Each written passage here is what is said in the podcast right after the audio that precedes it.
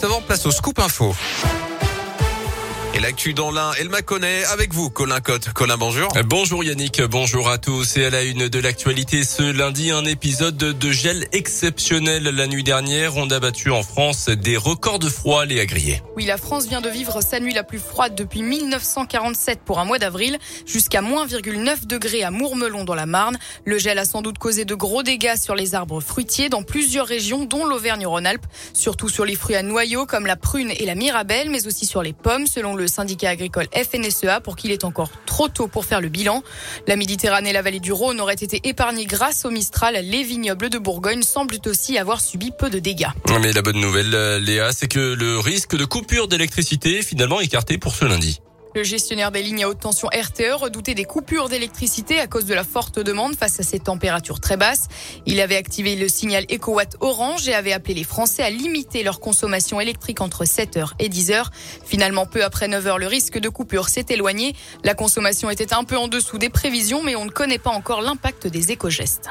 Merci Léa pour ces précisions. Le système électrique français est sous tension. Cet hiver, 27 réacteurs nucléaires sur 56 sont indisponibles pour cause de maintenance notamment.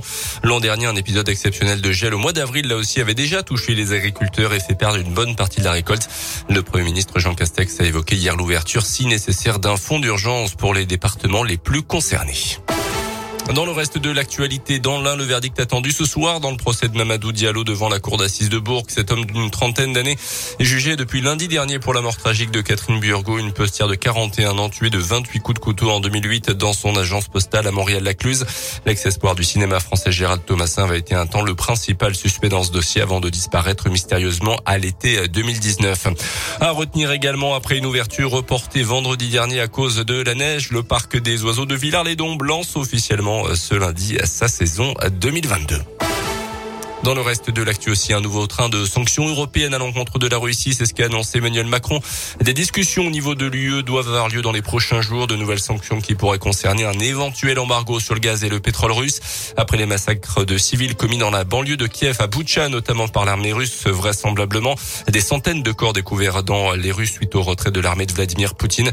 Plusieurs pays européens parlent même d'un génocide de crimes de guerre. La Russie, de son côté, rejette catégoriquement ces accusations.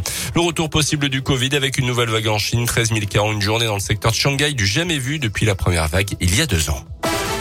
On termine avec les sports et du biathlon. C'était ce week-end la dernière course de la carrière de Simon Détieux à Prémanon dans le Jura. C'était sur la Mastart des championnats de France euh, à 30 ans. L'Indinois natif de Belay raccroche donc définitivement la carabine.